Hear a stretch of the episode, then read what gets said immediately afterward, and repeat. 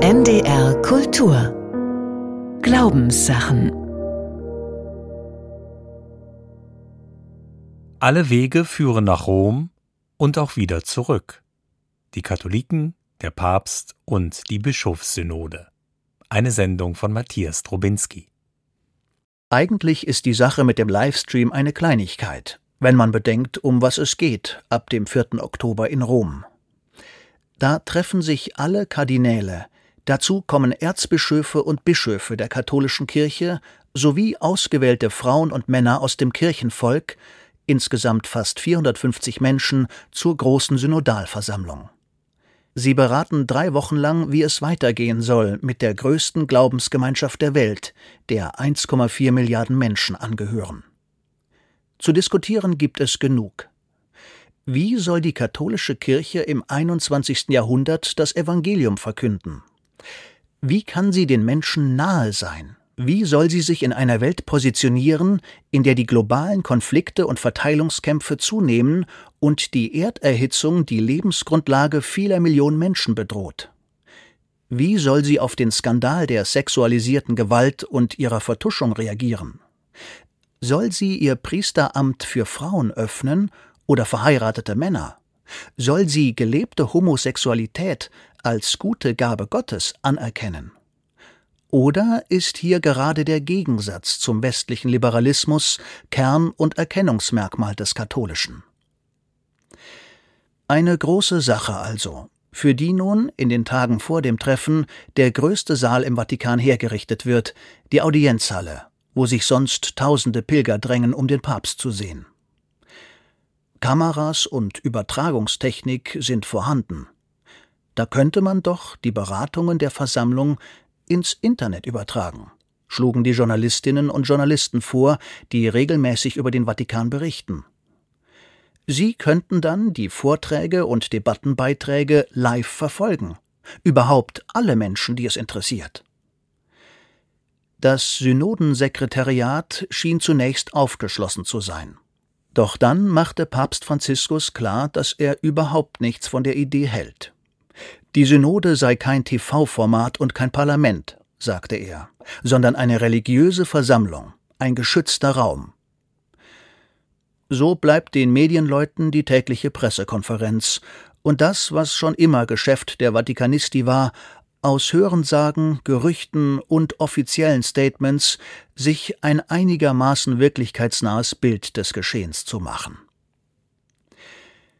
Gegen die Enttäuschung der Medienschaffenden lässt sich einwenden, dass die Fensterreden einer live übertragenen Versammlung auch nicht die Wirklichkeit abbilden. Aber der Vorgang ist schon bezeichnend. Irgendwie offener wollen sie schon sein, die wichtigen Männer im Vatikan aber die Kontrollhoheit wollen sie doch behalten. Zwei Jahre ist es nun her, dass Papst Franziskus das ehrgeizigste Projekt seiner Amtszeit auf den Weg gebracht hat. In einem weltweiten synodalen Prozess sollen alle Gläubigen ihre Vorstellung zur Zukunft der katholischen Kirche einbringen können, nicht nur die Bischöfe, Erzbischöfe, Kardinäle. Im Vorbereitungsdokument zu dieser Versammlung heißt es, Genau dieser Weg der Synodalität ist das, was Gott sich von der Kirche des dritten Jahrtausends erwartet. Insgesamt drei Jahre soll dieser Prozess laufen, bis Oktober 2024. Im Jahr 2022 berieten die Gläubigen in den weltweit 4000 Diözesen. Dann gab es regionale und kontinentale Treffen. Das für Europa war diesen Februar in Prag. Nun ist die Ebene der Weltkirche dran. Die Delegierten treffen sich in Rom zu einer ersten Phase der Beratungen. Die zweite Finale folgt dann ein Jahr später wieder in Rom. Dann erst soll es um konkrete Beschlüsse gehen. Die gehen an Papst Franziskus. Und der entscheidet, was mit den Dokumenten und Vorschlägen geschieht. Soweit so römisch-katholisch. Millionen Gläubige diskutieren, doch am Ende entscheidet der Papst. Was ist das also, was da gerade in der katholischen Welt stattfindet? Die Revolution einer Kirche, die nach mehr als 30 Jahren unter den Päpsten Johannes Paul II. und Benedikt XVI. im Inneren erstarrt war? Oder ein wenig kleiner, ein Innovationsprojekt, immerhin ein mutiger Weg, um den Kern des katholisch-christlichen neu zum Leuchten zu bringen. Oder ist das alles doch nur ein großer Bluff, um die große Unzufriedenheit in der katholischen Kirche zu kanalisieren und ihr die Veränderungskraft zu nehmen? Eine Beteiligungssimulation, wie es der Bonner katholische Kirchenrechtler Norbert Lüdecke formulierte, die nichts an der hierarchischen Verfassung dieser Kirche ändert. In merkwürdiger Weise ist dieser weltweite synodale Prozess beides zugleich Neuerung und Neuerungsverhinderung, Veränderung und Sicherung des Alten. Beides steht nebeneinander und verhakt sich doch ineinander in dieser Kirche, die unter vielfachem Veränderungsdruck steht. Die Weltwahrnehmungen der verschiedenen Strömungen erscheinen als kaum noch vereinbar. Die feministische Theologin aus Westeuropa, der Kardinal aus Afrika, die Trump-Unterstützerin aus den USA und der Basisgemeindenchrist aus Lateinamerika, sie können nur noch mit großer Mühe sagen, was sie im Glauben verbindet. Die katholische Kirche ringt um ihre Identität, besser um ihre Identitäten. Tatsächlich ist einiges an diesem synodalen Prozess sehr neu, vor allem für die Bischöfe dieser Kirche. Unter Johannes Paul II. klagten viele Hirten über die Farce der regelmäßigen Bischofsversammlungen in Rom. Kontinentweise mussten die meist älteren Herren anreisen und wochenlang vorbereiteten Statements applaudieren, bei denen man froh sein konnte, wenn sie nur langweilig blieben und nicht ärgerlich wurden. Das hat sich unter Franziskus geändert. In den nun mehr als zehn Jahren seiner Amtszeit geht es um drängende Themen, wenn die Bischöfe sich zur Synode treffen. Um Familien, den Umgang mit Geschiedenen, um Sexualität und Homosexualität, um die Jugend, die Amazonasregion und die gefährdete Schöpfung, um den Umgang mit sexualisierter Gewalt, zur Familiensynode in Rom wurden erstmals die Gläubigen per Fragebogen um ihre Meinung gebeten. Zur Amazonas-Synode kamen 17 Indigene aus der Region. Sie und die insgesamt 35 Frauen unter den 283 Teilnehmenden brachten einen Hauch Diversität in die Synodenaula. Der synodale Prozess stellt nun den vorläufigen Höhepunkt der vatikanischen Gottesvolksbeteiligung dar. Von den 364 stimmberechtigten Mitgliedern sind 54 Frauen. Für die Organisation und Leitung der Synode ist mit Nathalie Beccard erstmals eine Frau mitverantwortlich. Das Vorbereitungsdokument für das Treffen, das sogenannte Instrumentum Laboris, entwirft das Bild einer Kirche, die sich von unten nach oben aufbaut, die offen und einladend ist und niemanden ausschließt. Kennzeichnend sei ihre Fähigkeit, mit Spannungen umzugehen, ohne von ihnen erdrückt zu werden. Selbst wenn man die Kirchenlyrik abzieht, die da erklingt, bleibt die Botschaft, wir wollen hier ein ganz neues Miteinander auf den Weg bringen. Und doch ist schon jetzt die Enttäuschung derer zu spüren, die gehofft haben, dass dieser Prozess die Strukturen oder gar die Lehre der katholischen Kirche ändern würde. Da hat das große Finale noch gar nicht begonnen. Die Spannung, die vor zwei Jahren noch über der Eröffnungsveranstaltung in Rom lag, sie ist verflogen.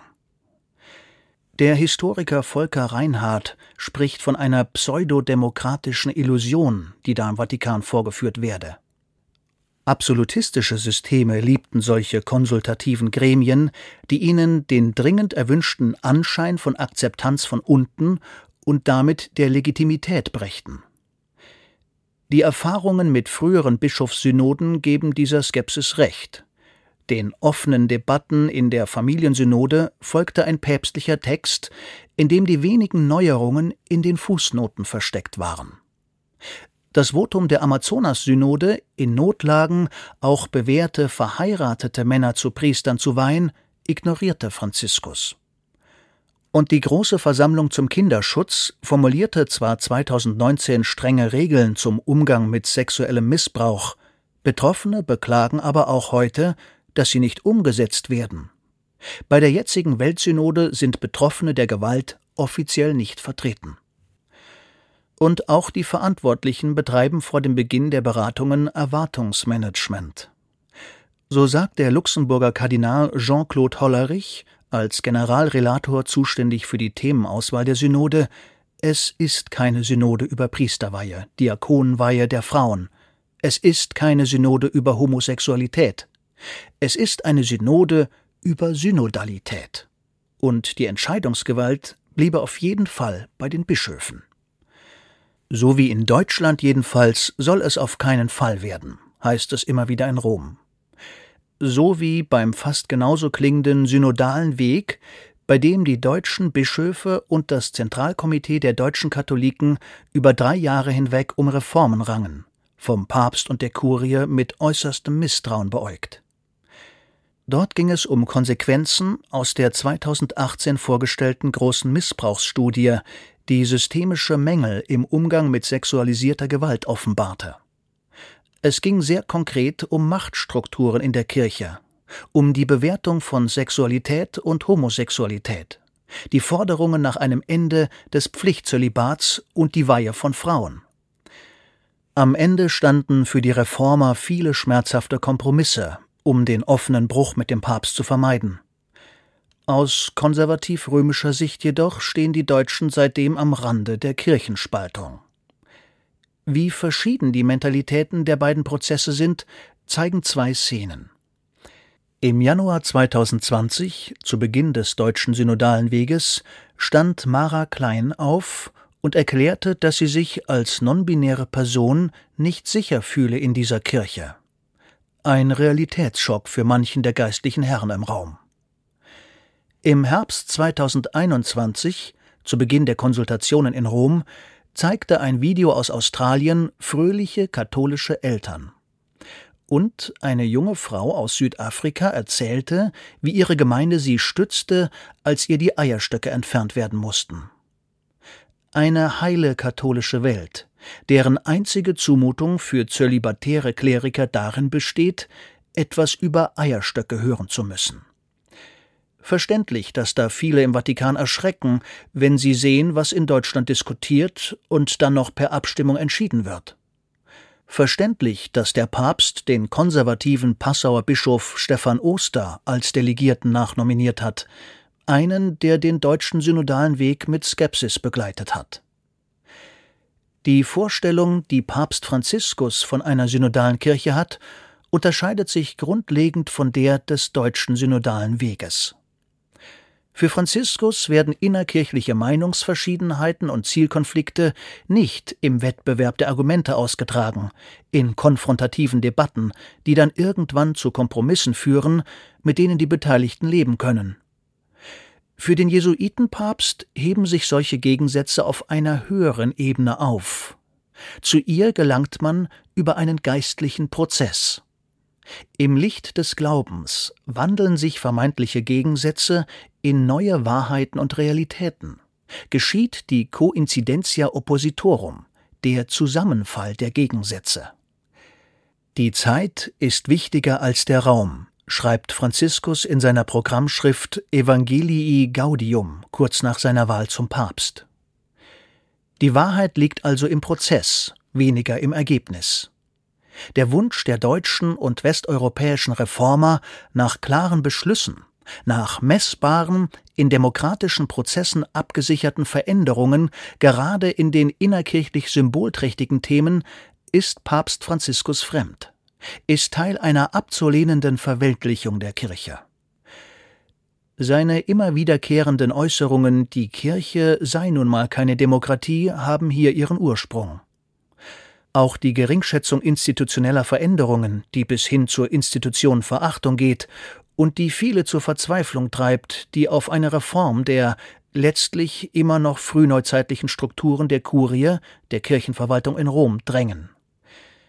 Das Uneindeutige, das Prozesshafte hat seinen eigenen Wert.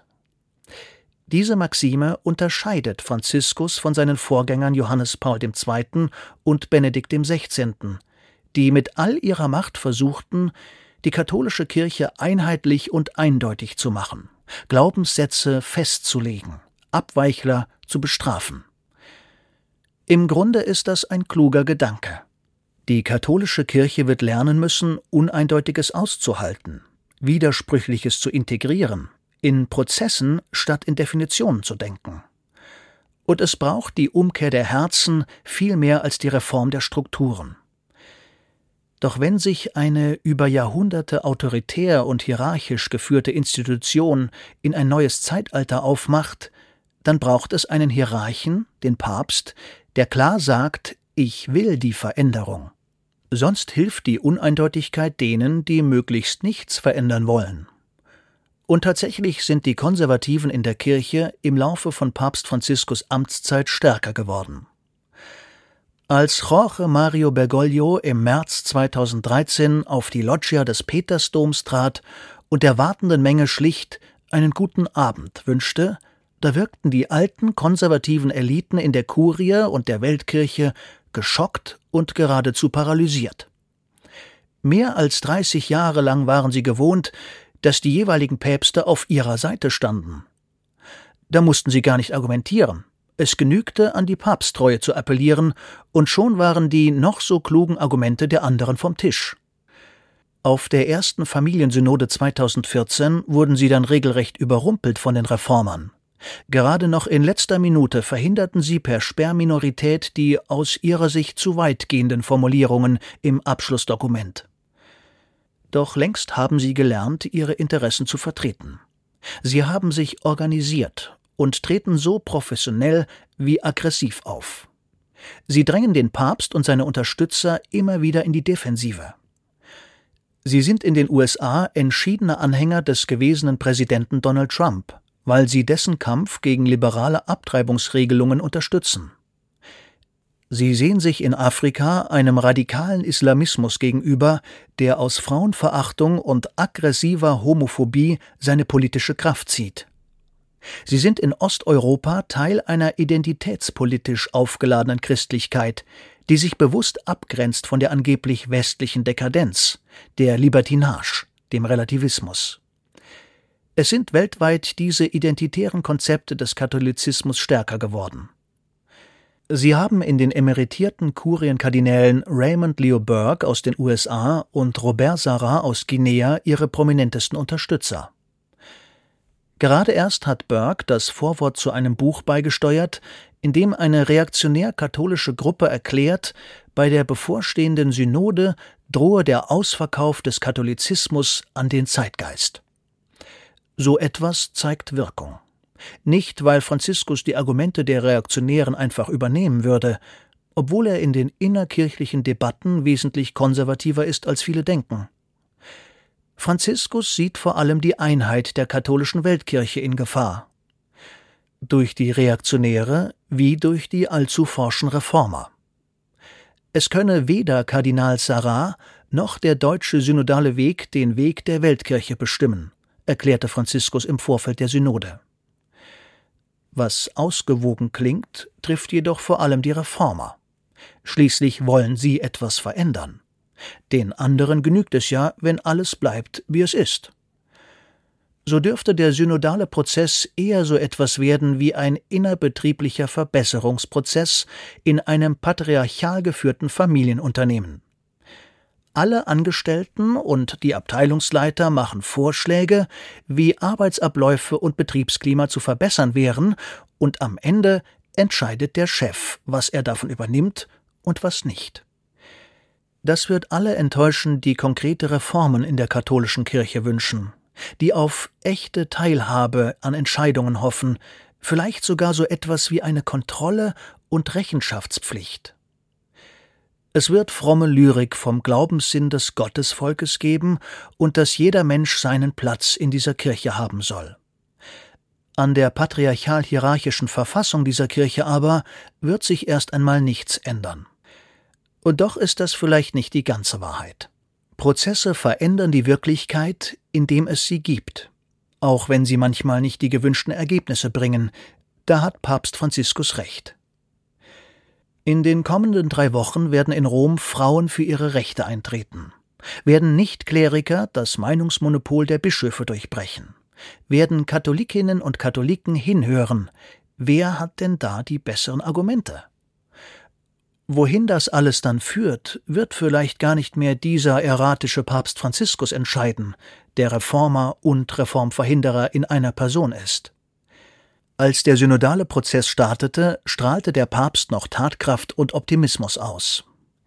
Er ist seitdem erkennbar älter geworden. Wenn das Projekt Ende Oktober 2024 endet, wird Franziskus fast 87 Jahre alt sein, ein Papst am Ende seines Pontifikats. Sein Nachfolger kann dann die Türen durchschreiten, die Franziskus geöffnet hat, und den Konflikt mit den Konservativen wagen. Oder sie wieder zuschlagen und den Auszug des Kirchenvolks riskieren, das verschlossene Türen nicht mehr akzeptiert. Alle Wege führen nach Rom und auch wieder zurück die Katholiken, der Papst und die Bischofssynode. Sie hörten eine Sendung von Matthias Drobinski. Es sprach Henning Hartmann. Zu hören und nachzulesen im Internet unter ndr.de-kultur und auch in der ARD Audiothek. Am kommenden Sonntag in den Glaubenssachen Jenseits von Halali und Weidmanns Heil. Gedanken zur Jagd als Bild des menschlichen Lebens. NDR Kultur